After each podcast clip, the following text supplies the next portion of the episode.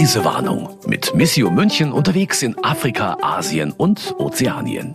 Und da sind wir wieder mit der Oktoberausgabe der Reisewarnung. Oktober, das heißt Weltmissionsmonat und deshalb gibt es jetzt nochmal etwas über den Senegal, weil der Senegal nämlich das Land ist, das im Mittelpunkt steht. Bei mir ist diesmal Barbara Brüstler. Hallo, wie geht's? Hallo, Frau Strauß, vielen Dank. Gut. Weltmissionsmonat, sollten wir das nochmal ganz kurz erklären, was das ist? Ja, Oktober ist der Monat der Weltmission. Wir feiern am 24. Oktober in diesem Jahr den Sonntag der Weltmission und der wird in allen Ländern der Welt begangen. Und für Missio ist er natürlich von besonderer Bedeutung. Das wird der große Festakt dieses Jahr im Münchner Dom sein mit unseren Gästen aus dem Senegal. Wir freuen uns schon sehr drauf. Und für alle, die jetzt sagen, öh, schon wieder Senegal, über den Senegal kann man aber auch wirklich stundenlang reden, oder? Ja, das ist ein hochspannendes Land mit äh, hochspannenden Menschen. Ich glaube, da fällt uns schon noch was ein.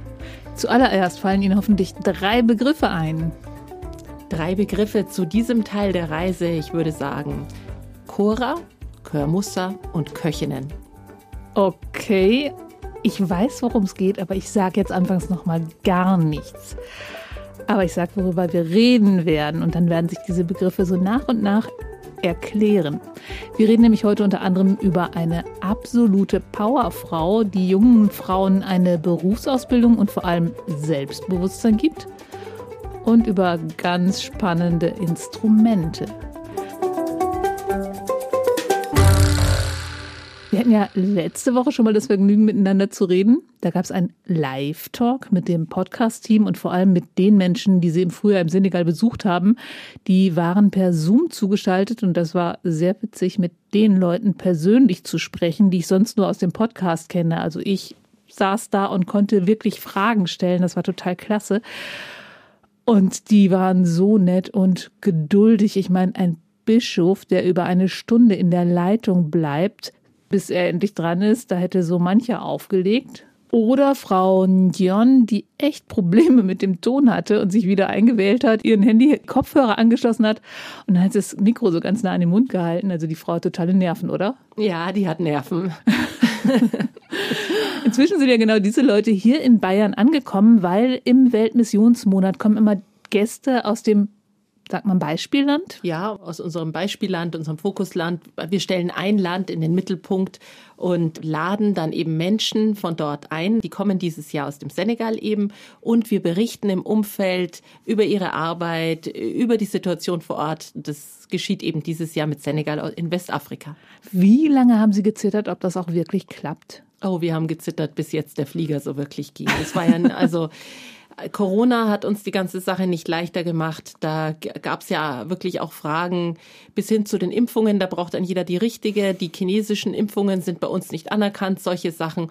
Bis das alles geklärt war und in, in trockenen Tüchern war, das waren schon Dinge, wo man gezittert hat. Und dann Visumsfragen natürlich und letztendlich ist jetzt äh, der Senegal glücklicherweise von der Liste der Hochrisikogebiete gestrichen worden und das macht die ganze Sache nochmal leichter. Also wir freuen uns, dass wir Gäste einladen können und dass ja momentan, und das ist auch wichtig, auch in Deutschland die Corona-Zahlen ja so sind, dass man mit allen Vorsichtsmaßnahmen, die ja auch zu machen sind, dass man durchaus in gewisser Weise wieder zusammenkommen kann. Auch das war ja im vergangenen Jahr noch viel schwieriger. Aber irgendwie ist es schon witzig, finde ich, weil vor Corona musste man ja als Europäer mal alle möglichen Impfungen haben, um in verschiedene afrikanische ja. Länder reisen zu dürfen. Für die Missio-Gäste war das jetzt plötzlich andersrum, oder? Ja, das ist schon so. Aber ich denke, die ganze Welt spricht ja momentan über, mhm. über Corona und hat damit zu tun und mit den Impfungen und dem Impfstatus und was und wie und wo und das ist ja eine unserer großen Herausforderungen. Senegal hat ja da auch eine besondere Situation. Im Senegal ist zum Beispiel so, dass alle Impfstoffe, die dort sind, noch aus dem Ausland kommen. Man will aber dort eine eigene Produktion anschieben für Corona-Impfstoffe. Und auch Deutschland, der Minister Müller ist da auch äh, ziemlich stark mit involviert gewesen, hat ja da eine Anschubfinanzierung geleistet für so eine eigene Impfstoffproduktion.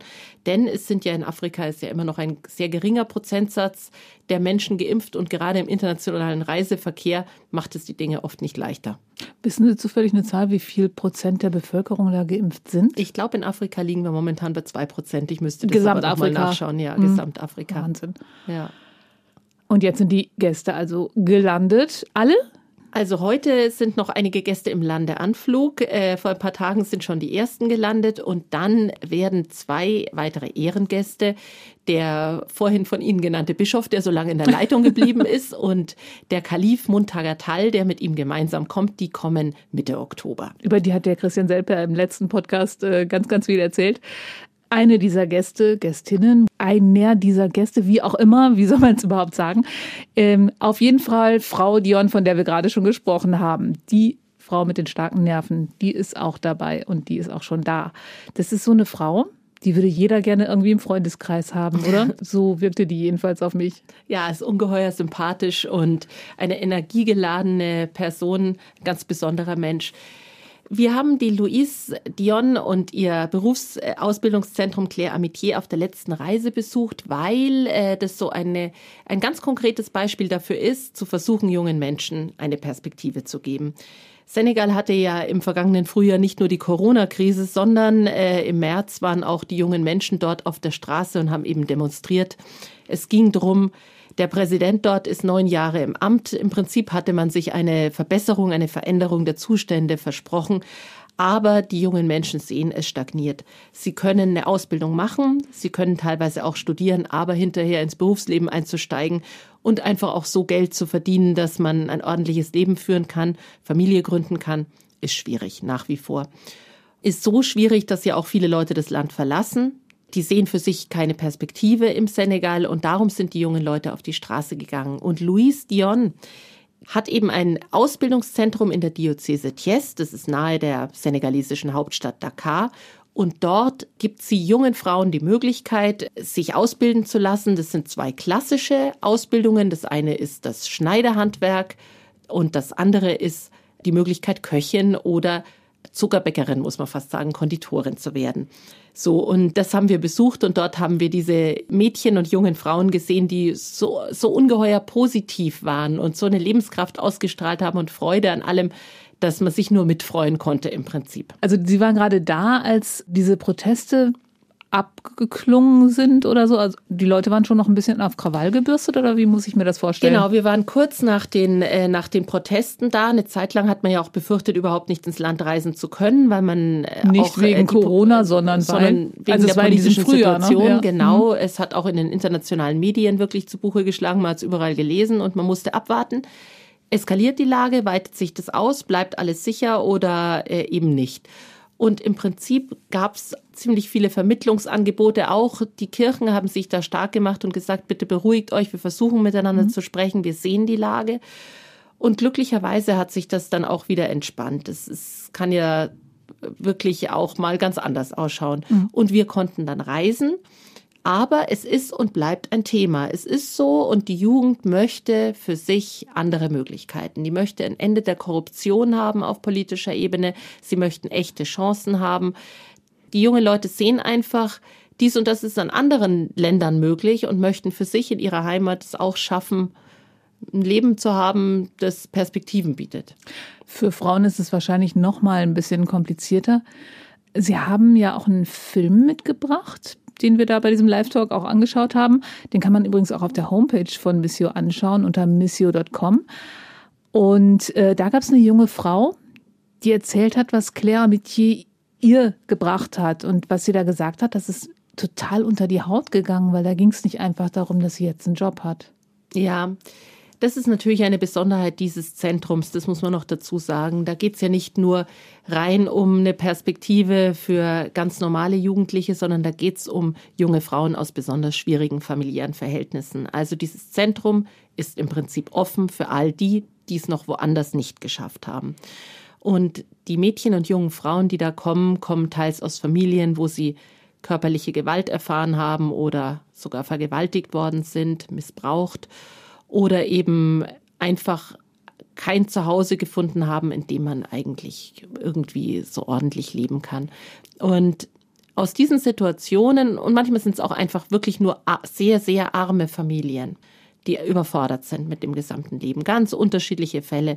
Und diese junge Frau, die wir dann auch in unserem Kurzfilm eigentlich durch Zufall gesprochen haben, das, das war auch für mich, war das, mich hat's auch sehr berührt. Die hat sich einfach hingesetzt und gesagt, sie hat dadurch, dass sie dort eine zweite Chance bekommen hat, hat sie gelernt, auf andere zuzugehen, die zu berühren, sich berühren zu lassen, offen zu sprechen, nicht im Verborgenen zu essen, sondern sich hinzusetzen und eine Mahlzeit einzunehmen und solche Dinge. Also ganz normale Sachen.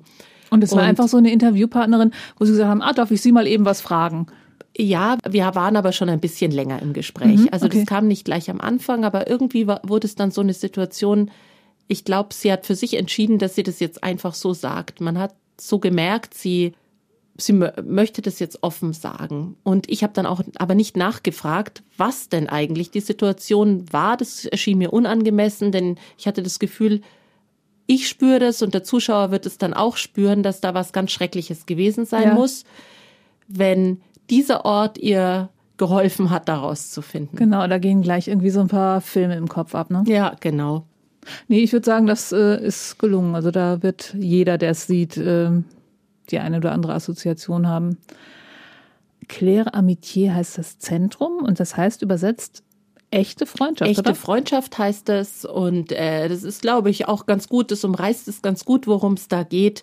Die Mädchen werden sozusagen in ihrer ganzen Persönlichkeit dort angenommen und man hat es an der Stimmung einfach gemerkt dass äh, das ein Ort ist, wenn die ersten da in der Früh um acht, halb neun kommen, dann füllt sich das mit Gelächter. Das ist sehr entspannt. Das haben wir, als wir waren ja nur für ein paar Tage Besucher, aber wir haben das so gespürt und wahrgenommen.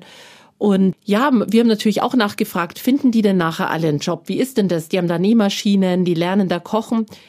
Aber ähm, uns wurde dann erklärt, man darf das nicht unterschätzen. Senegal ist ein Land, in dem auch viel gefeiert wird. Und zu allen Anlässen kleidet man sich elegant. Also wer wirklich gut nähen kann und diese wunderbaren farbenfrohen Stoffe dann gut verarbeiten kann, der findet schon sein Auskommen, weil die Feste werden dort gefeiert, wie sie fallen und viele Feste fallen und Näherinnen sind gesucht.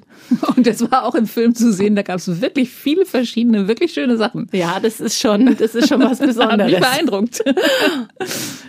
Und vor allen Dingen passiert da ja auch viel mehr, als einfach nur Menschen, die keinen Job haben, eben eine Berufsausbildung zu geben. Also es gibt so ein Gemeinschaftsgefühl. 150 Mädchen sind da? Knapp 150 Mädchen, Mädchen junge sind Frauen. jetzt da. Ähm, genau nach Corona sind es ein paar weniger geworden. Äh, am, Im mhm. Anfang im Lockdown, es war ja im äh, Lockdown des vergangenen Jahres, war ja auch Claire Amitié für drei Monate geschlossen konnten die Mädchen sozusagen nicht weiterkommen. Es ist ja kein Internat, sondern die Mädchen leben in ihren Familien und kommen quasi zur Ausbildung. Dennoch sind die Familien, die Heimatfamilien, so, so großen Schwierigkeiten, dass dann das eine oder andere, die eine oder andere junge Frau am Ende weggeblieben ist. Aber es sind nicht viele, die sozusagen auf dem Weg verloren gegangen sind, sondern es sind wieder knapp 150, die dort die Möglichkeit bekommen. Und Ihre Reportage, die beginnen Sie mit einem Ehegespräch zwischen den Eltern von zwei Mädchen, die dort in das Zentrum gehen. Ja, wir sind da durch Zufall in eine wirklich besondere Geschichte hineingeraten. Da ist eben eine junge Frau, 17 Jahre alt, ein tolles Mädchen, das dort entschieden hat, Köchin zu werden. Und die hat uns dann mit nach Hause genommen und Bevor wir zu ihr nach Hause gegangen sind, waren, haben wir erst einen Abstecher zum Ortspfarrer gemacht und da saßen wir dann im Zimmer und haben eben gewartet, bis er Zeit hat. Und da haben wir aber schon mitgehört, dass da ein, ein besonderes Gespräch geführt wurde. Wir haben natürlich nicht verstanden, worum es geht und wir wussten auch nicht, wer spricht, aber dann wurde uns erklärt, das seien genau die Eltern von diesem Mädchen. Und die seien beim Pfarrer, um ein Ehegespräch zu führen. Jetzt also ist es so, Vorbereitungsgespräch ja, oder was? Wir, wir haben uns auch gefragt, was, äh, genau. das Mädchen ist doch da, die ist 17 Jahre alt und wir wussten auch, dass sie noch sechs weitere Geschwister hat und haben uns eigentlich ein bisschen gewundert über die Sachlage und dann wurde uns erklärt, dass es eben ziemlich kompliziert war. Der Papa von der Marie-Therese, der hatte eben über die Jahre sozusagen eine zweite Familie gegründet und dann noch dazu mit einer muslimischen Frau. Und jetzt äh, hat es, was im Senegal aber nicht ganz unüblich ist, auch einen Wechsel zwischen den Religionen zur Folge gehabt. Und da er jetzt reumütig zu seiner ehemaligen Frau wieder zurückgekehrt ah. war, musste er zugleich, um wieder integriert zu werden, quasi auch mit dem Pfarrer sprechen. Und Aber die waren schon verheiratet. Die waren verheiratet. Er hatte eine Genau. zweite Beziehung und eine dann ja. oder auch eine zweite Ehe oder wie funktioniert das denn?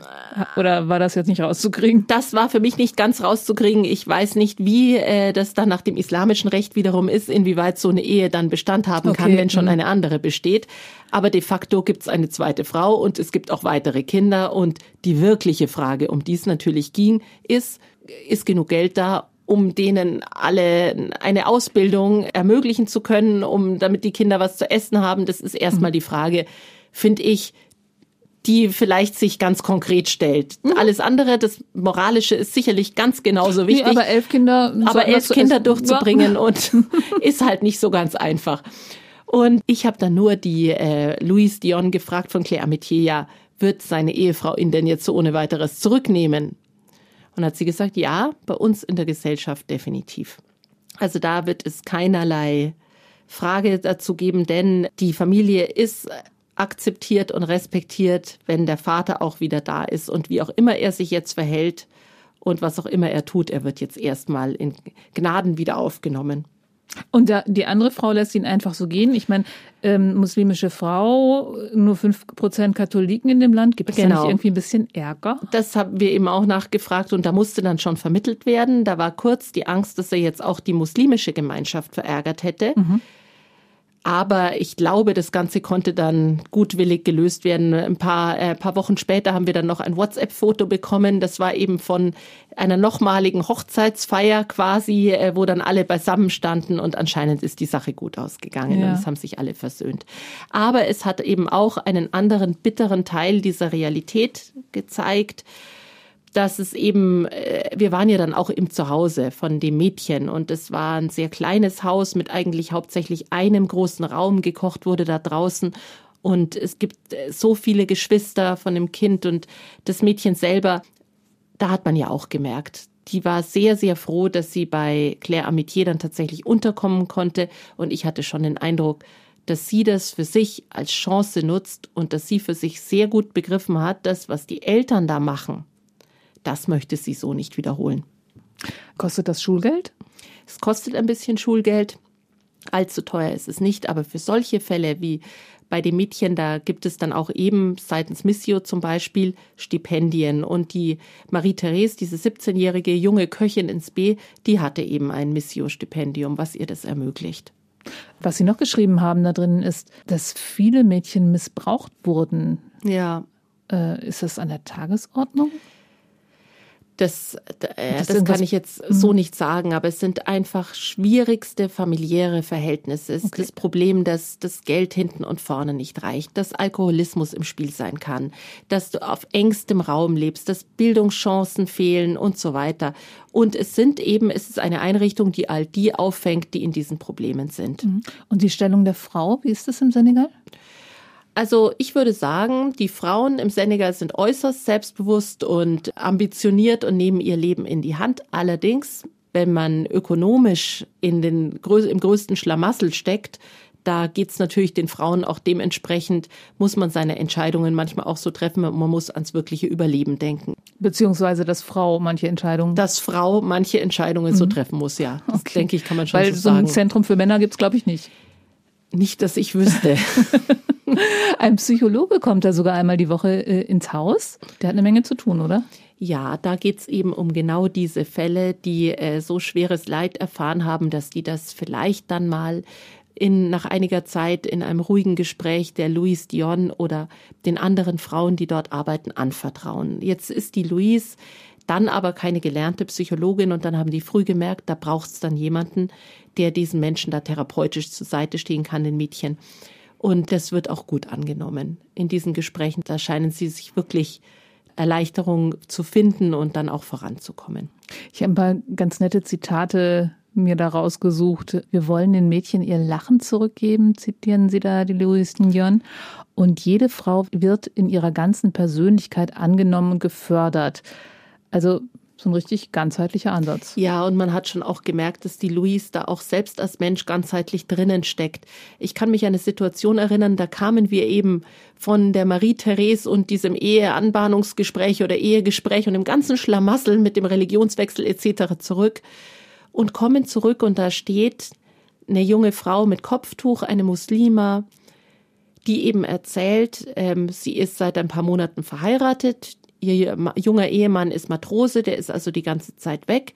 Und sie ist momentan bei einer Familie untergebracht. Ich wusste nicht ganz, ob das jetzt die Schwiegerfamilie ist oder wieder eine andere Gastfamilie, denn das gibt es da häufig, dass jemand ein bisschen Geld dafür bekommt, dass man eben dort wohnen und essen kann. Aber sie hat dann unter Tränen erzählt, dass ihre Schulhefte, also ihr Heft, das sie für Claire Amitié braucht, weggeworfen wurde und dass sie einfach äh, schlimmstmöglich behandelt wird. Und das kam so nach und nach raus. Und ich habe nur dieses äh, das Gespräch eben mitverfolgt zwischen Louise und diesem Mädchen. Und dann hat die Louise sich kurz weggedreht und gesagt, Barbara, manchmal sind die Situationen, die bringen mich auch an die Grenze. Hat sie es einmal eingeatmet und wieder ausgeatmet und dann hat sie gesagt, aber dann schaue ich mir jedes einzelne Mädchen wieder als Einzelfall an und irgendwie finden wir schon eine Lösung. Also ich konnte mir in der Kürze der Zeit, in der wir da waren, schon vorstellen, was das dort bedeutet, dort zu arbeiten. Ich weiß nicht, wie die Frau das dann wirklich verarbeitet, wenn sie selber sagt, ich komme da an meine Grenzen. Aber die hat ja auch eine ganz interessante Weihe.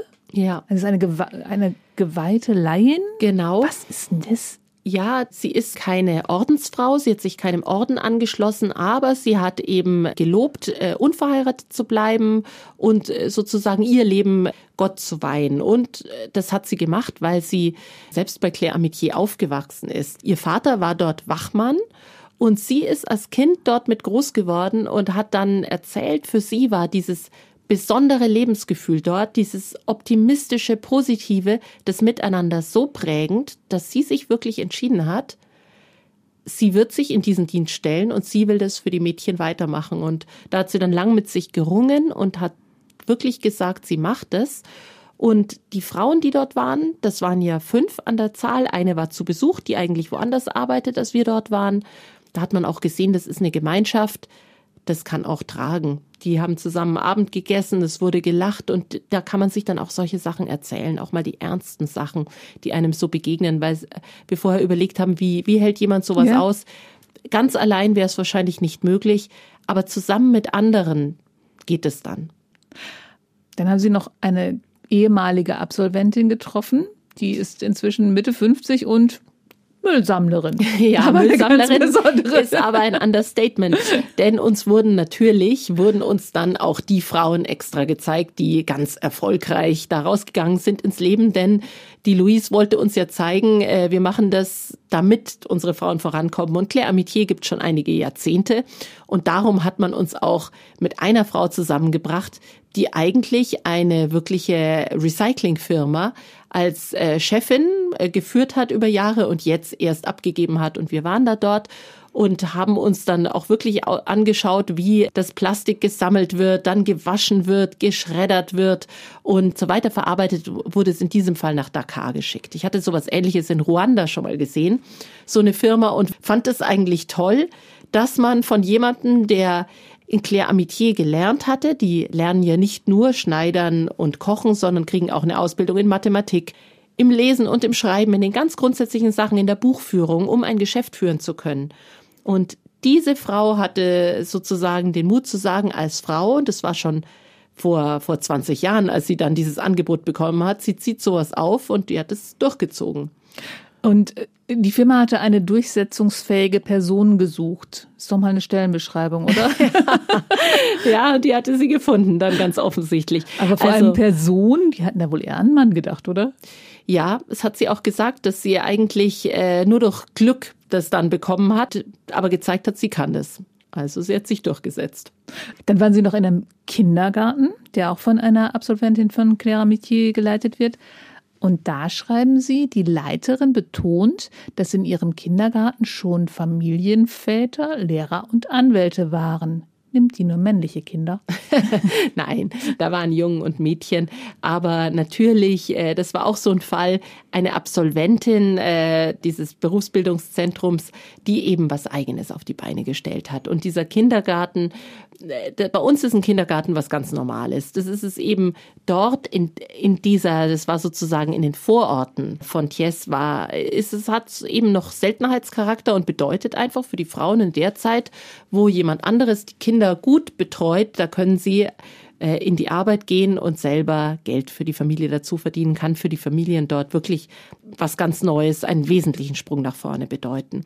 Und genau, die äh, hat eben erzählt, ganz stolz, dass da ganz hochstehende Persönlichkeiten bei ihr schon ihren Brei geschlürft haben und auf der Rutsche gerutscht sind. Sehr nett.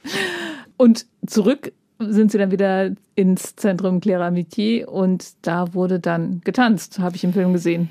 Ja, äh, wir haben natürlich, nachdem wir die verschiedenen Leute gesprochen hatten, haben wir auch mitbekommen, wie, wenn da Feierlichkeiten sind, Feierlichkeiten sind auch, wenn Besucher kommen. Wir mhm. waren die Besucher. Also Sie waren der Anlass dann, für die Party. Genau, wir waren der Anlass für die Party und solche Partys sind toll, weil das Besondere ist, dass die jungen Frauen, die dort sind, zum einen sowohl Christinnen sind als auch Musliminnen und zum anderen aus allen ethnischen Gruppen des Senegals kommen und da ihre verschiedenen tollen Kleider, ihre Art sich zu schminken, ihre Art äh, Kopfbedeckung aufzusetzen und vielleicht auch noch teilweise hatten die auch äh, bestimmte äh, Sachen, die sie handwerklich gefertigt hatten oder Dinge, die sie anbauen mit dabei und haben das quasi vorgeführt und das war lustig. Das war mit Musik unterlegt, man hat sofort gemerkt, das macht richtig Spaß dort. Eine Stimmung ganz anderer Art gibt's in einem Kloster, das heißt Cœur Moussa. Habe ich jetzt, jetzt richtig ausgesprochen? Ja. Und da gibt's nämlich eine ganz besondere Musik. Und die hören wir uns mal ganz kurz an. Celui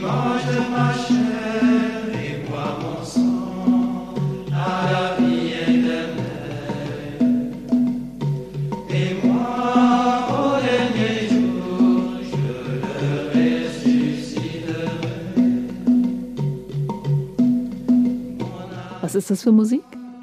Ja, das ist die große Besonderheit des Benediktinerklosters Körmussa in der Nähe von Dakar oder sagen wir zwischen Dakar und Thiès. Das waren gregorianische Gesänge begleitet äh, von westafrikanischen Instrumenten, vor allem der Chora.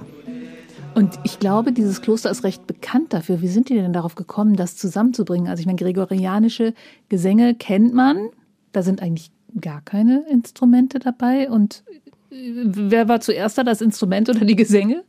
Also die gregorianischen Gesänge sind ja die Urgesänge der katholischen Kirche, muss man sagen. Die äh, sind ja auf die frühen christlichen Gemeinden zurückzuführen und haben sich über die Jahrhunderte erhalten und wurden dann eben besonders in den Klöstern kultiviert.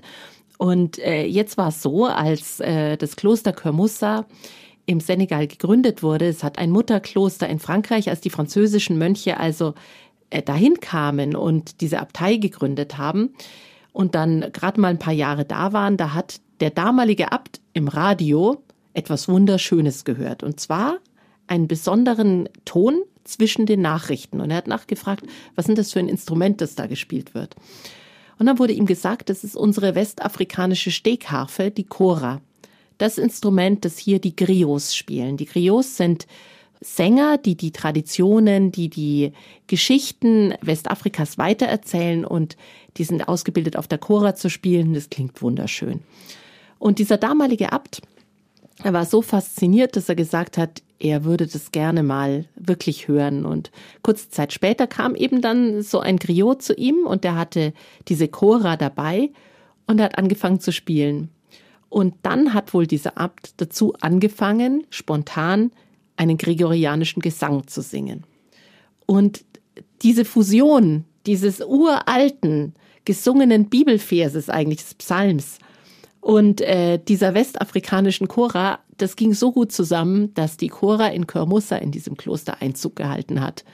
Und das Zweite Vatikanische Konzil damals, das hatte ja gerade die Fenster geöffnet und die Tore für das, was wir Inkulturation nennen, also dass das nicht alles klingen muss wie in Rom, sondern dass eben in Afrika afrikanische äh, Instrumente dazukommen können und dass die Menschen die ihre eigenen Wurzeln sozusagen mit einbringen können. Und es hat dort stattgefunden und wirklich auf erstaunliche Weise. Äh, ich stelle mir gerade vor, wie dieses Treffen wohl ausgesehen hat. Also zwei Künstler unter sich, zwei Sänger unter sich, die von ganz unterschiedlichen Enden an diese Sache herangehen. Das war bestimmt lustig, oder? Das muss sehr lustig gewesen sein. Und dann äh, ist es ja weitergegangen. Es wurden ja dann sehr bald im Kloster Körmussa Choras gebaut. Also die Mönche haben angefangen, dieses wirklich komplett in Westafrika beheimatete Instrument zu bauen. Und das haben sie über Jahre gemacht und äh, dann sozusagen auch mit der Polytechnischen Fakultät der Universität von Thiès zusammen auf ein technisches Niveau gebracht, dass es ein Instrument wurde, das eigentlich auch von den ähm, Wärmeschwankungen äh, unabhängiger wurde, das äh, eigentlich ein sehr modernes Instrument wurde. Und weil dieses Instrument dann so äh, angesehen war und bekannt wurde, haben es dann mittlerweile auch Griots aus dem Senegal und woanders her gekauft. Also und mittlerweile wird diese Cora von Kermussa auf alle Kontinente verkauft. Okay, und Sie waren dort und Sie haben zugeschaut, wie die gebaut werden. Ja, wir waren tatsächlich äh, in der Cora-Werkstatt und das muss man sich so vorstellen, da haben zwei Mönche, äh, der Bruder Lassar, der eben der Chef der Werkstatt ist und der Bruder Firmin, die haben zusammen diese Instrumente gefertigt. Und das ist eigentlich wirkliche, also das ist auch eine körperliche Arbeit. Denn die haben da, zuerst mal muss man sich vorstellen, einen halben Kürbis, also die Kalabasse. Mhm. Und über die spannen sie eine Kuhhaut, früher auch Antilopenhaut. Die wird dann mit Nägeln befestigt. Dann wird ähm, an einem Ende der Kalabasse sozusagen. Kürbis? Kürbis ja. rottet doch, oder? Wie kriegt man den so hart? Ich glaube, der wird getrocknet. Okay. Ja, aber es ist auch eine besondere, das, das, das Schwierige Sorte. ist nicht das Verrotten, das Schwierige sind die Termiten, habe ich nachgelesen. Okay. Aber auch da gibt's Mittel und Wege, den schädlingsfrei zu halten. Also es ist eine Wissenschaft für sich. Das ist schon nicht so, man nimmt irgendein, also mhm. diese Kalabasse wird in besonderer Weise vorbereitet. Dann eine Kuhhaut drüber, mit Nägeln befestigt und dann wird dieser sozusagen äh, eigentlich wie so ein Gitarrenhals wird dann sozusagen in den Hohlraum der Cora, wird der angebracht. Das ist auch, das ist Millimeterarbeit. Dann kommen die Seiten, die chromatischen Schlüssel, die Wirbel sozusagen. Und all das haben wir mitverfolgt. Ja, dann ist irgendwann ein ganz modernes Instrument fertig, das man kann den Klang, den Klang, ja, den muss man hören, den kann man nicht beschreiben. ähm, haben Sie mal rein zupfen dürfen? Nein, ich habe nicht dran gezupft, aber ich habe den Mönchen beim Zupfen zugesehen, unter anderem in den Stundengebeten, denn das ist ja auch das Besondere an Körmussa. Da wird täglich, wie im Benediktinerkloster üblich, eine Messe gefeiert und zusätzlich gibt es die Stundengebete, die den Tag eben auch strukturieren für die Mönche. Die leben ja getreu der benediktinischen Regel Ora et Labora, bete und arbeite. Und immer wieder, das war dann auch, als wir in der Chora-Werkstatt waren, haben eben die Glocken geläutet. Dann haben die Mönche noch eine Viertelstunde, wenn die können dann das Wichtige, das sie gerade machen, abschließen und dann wissen sie, aber dann sind sie auch wirklich in der Kirche zum Gebet. So dass sie nicht mitten in der Kuhhaut abhauen genau. müssen. Genau, das ist das ja, blöd. Ich habe da aber schon auch nachgefragt, da ist es doch so, sie haben da einen Mitarbeiter, der eben kein Mönch ist, der dann äh, Dinge weiterführen kann, wenn es gerade, also der muss dann nicht das Instrument zur Seite legen, denn es gibt Vorgänge, da kann man das nicht tun. Aber insgesamt arbeiten drei Leute da oder arbeiten die alle da drin? Also als wir da waren, waren zwei Leute und dieser andere Mitarbeiter für solche Fälle, der war an dem Tag nicht da, aber der arbeitet dann auch mit. Mehr ist das so ein, so ein, Geheimwissen, wie man die baut, das, was nur von einem zum Mönch zum anderen weitergegeben wird? Oder ist es einfach, das ist gesagt, wissenschaftlich erforscht, ne? Ja, also ich denke, man könnte Cora-Bauanleitungen wie alles Mögliche auch mittlerweile auch im Internet finden, aber klassischerweise, ob es dann so gut klingt, wissen wir nicht. Und nein, es ist schon so, das lernt man dort und äh, auch die Griots, die Barden sozusagen, die geben das traditionell vom Vater an den Sohn weiter. Es ist ja auch noch nicht so lange her, dass auch Frauen überhaupt die Chora spielen und es ist immer noch die Seltenheit. Also traditionell in Westafrika wird vom Vater an den Sohn nicht nur die Fähigkeit, ein Instrument zu machen, manchmal kaufen sie es auch, aber vor allem das zu spielen weitergegeben. Und die Herstellung die geben sich die Mönche jetzt weiter. Es gibt natürlich auch andere Instrumentenbauer im Senegal, nicht nur die Mönche von Kamussa, aber, aber die sie sind haben schon sehr sich, bekannt, ne? Ja, die sind schon, die sind schon bekannt. Ein Benediktinerkloster im Senegal. Wir haben ja jetzt schon mehrfach gehört, da gibt es 95 Prozent Muslime und 5 Prozent Christen nur. In dem Umfeld sowas aufzuziehen, wie funktioniert das da? Ja, es ist schon eine Besonderheit. Es ist auch, deshalb ist Körmussa auch ein wichtiges religiöses Zentrum für den Senegal. Die Benediktinermönche dort, die äh, sind da, das sagen sie einem auch, wenn man mit ihnen spricht, um eigentlich eine christliche Präsenz, eine ruhige christliche Präsenz zu schaffen. Und dieses Miteinander mit der muslimischen Bevölkerung, die drumherum lebt, das ist schon einzigartig. Das ist ja über all die Jahrzehnte jetzt auch hat sich das so verfestigt. Einer der Mönche dort hat mir erzählt, ganz am Anfang, also es kommen immer noch in die Gottesdienste zu den Stundengebeten sind ja auch Besucher zugelassen. Und da kommen immer noch die Menschen und von Anfang an kamen und auch neugierig die Menschen aus der Umgebung. Und einmal saß in der, ganz in der Früh beim, äh, beim Stundengebet, beim ersten Stundengebet, saß ein Besucher in den hinteren Bänken, der sich gar nicht groß zu erkennen gegeben hat. Und es war noch ganz am Anfang, als sie erst ein paar Jahre dort waren und als dann der, einer der Mönche rausgegangen ist und den Besucher dort getroffen hat, dann hat er festgestellt, es war eben ein muslimischer Nachbar und der hatte zugehört, als äh, die Mönche dort gesungen haben und die, die Chora dazu gespielt haben. Und dann hat er auf Wolof, auf der Sprache dort gesagt, Gott ist hier. Und der Benediktinerbruder, der mir das erzählt hat, der hat gesagt, dieser Satz hat ihn eigentlich gar nicht mehr verlassen. Weil das war das, was sie sich erhofft hatten. Zu zeigen, dass sie durch ihr Gebet, durch ihr Dasein in, mit Gott in Verbindung sein können und dass das auch für die Muslime drumherum eine Bedeutung und eine Schönheit haben kann. Das ist der eine, das, das Gebet, dieses, äh, diese wunderschönen Gebete und Gesänge. Und das andere ist eben etwas auch ganz Praktisches. Viele der Menschen drumherum verdienen sich ihr Geld ähm, mit Viehhaltung, mit Ziegen. Und das Kloster kauft zum Beispiel auch die Ziegenmilch von den Bauern an und dort verarbeitet sie ein Bruder, Bruder ähm, Rousseau zu Ziegenkäse. Und der wird dann wieder weiterverkauft auf dem Markt in Dakar und an die Restaurants äh, außerhalb von Corona-Zeiten ist da auch was los. Und das sind äh, so Dinge, die den Bauern dort äh, Einnahmen bringen und dem Kloster auch das Überleben sichern. Also ich wollte nämlich gerade fragen, machen die da nur Musik, aber offenbar äh, machen sie auch Ziegenkäse. Ja, ähm, und ist, sonst? Ja, es ist wie eine Benediktinerabtei bei uns. Also es gibt eine ökologische, eine biodynamische Landwirtschaft. Es gab dort alle Arten von Heilkräutern. Also ich konnte zum Beispiel ein Mittel gegen Malaria mitbringen, die Artemisia. Ah, davon hatte der Christian Selper auch schon mal erzählt. Genau. genau.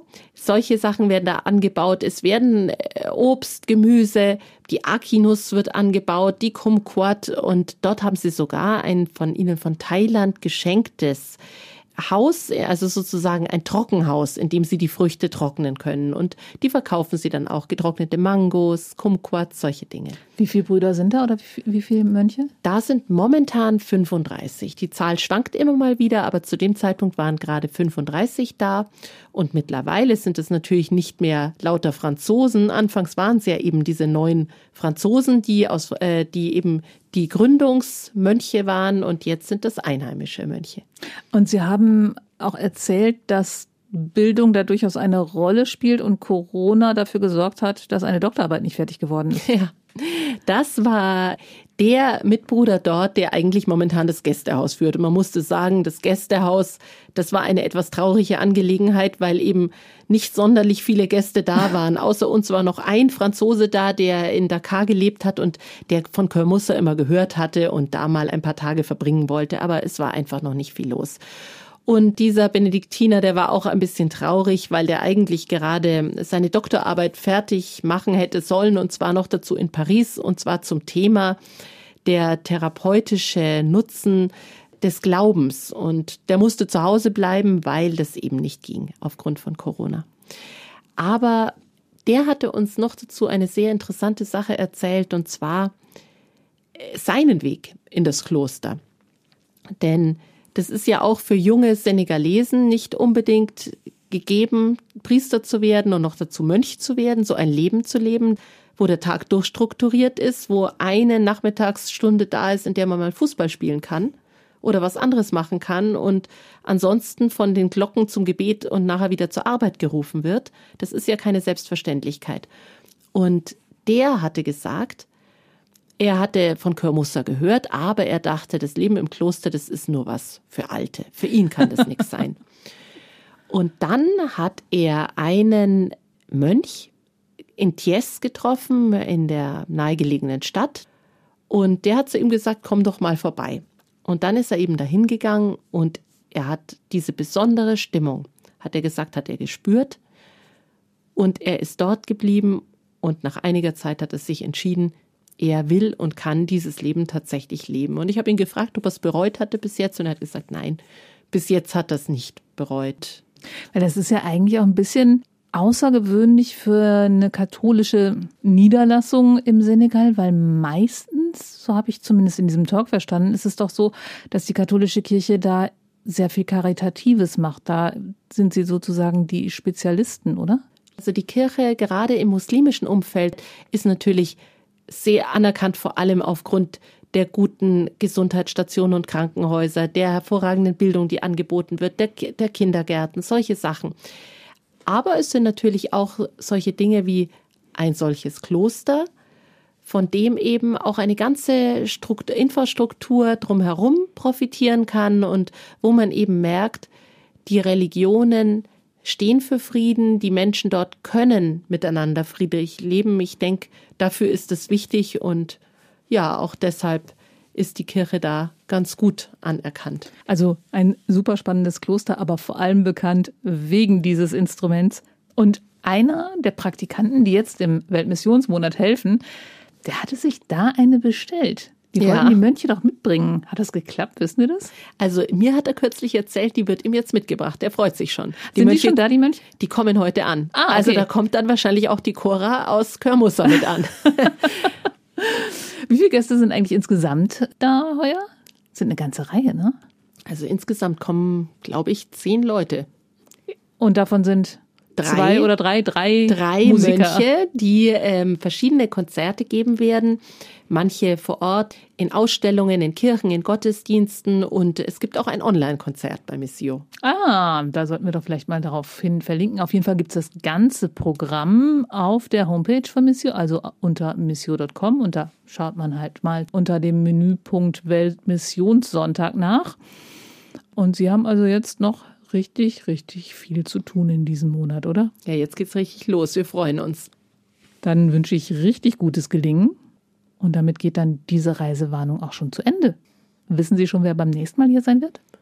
Beim nächsten Mal geht's mal wieder nach Togo und Christian Selper wird davon erzählen. Ah, und was der zu erzählen hat, das hören wir dann auf jeden Fall am 4. November. Wir sagen danke fürs Zuhören freuen uns auf die nächste Folge und verabschieden uns für heute. Machen Sie es gut, bis zum nächsten Mal. Ihre Brigitte Strauß und Barbara Brüstler. Das war Reisewarnung mit Missio München unterwegs in Afrika, Asien und Ozeanien. Ein Podcast von Missio München, produziert vom katholischen Medienhaus St. Michaelsbund.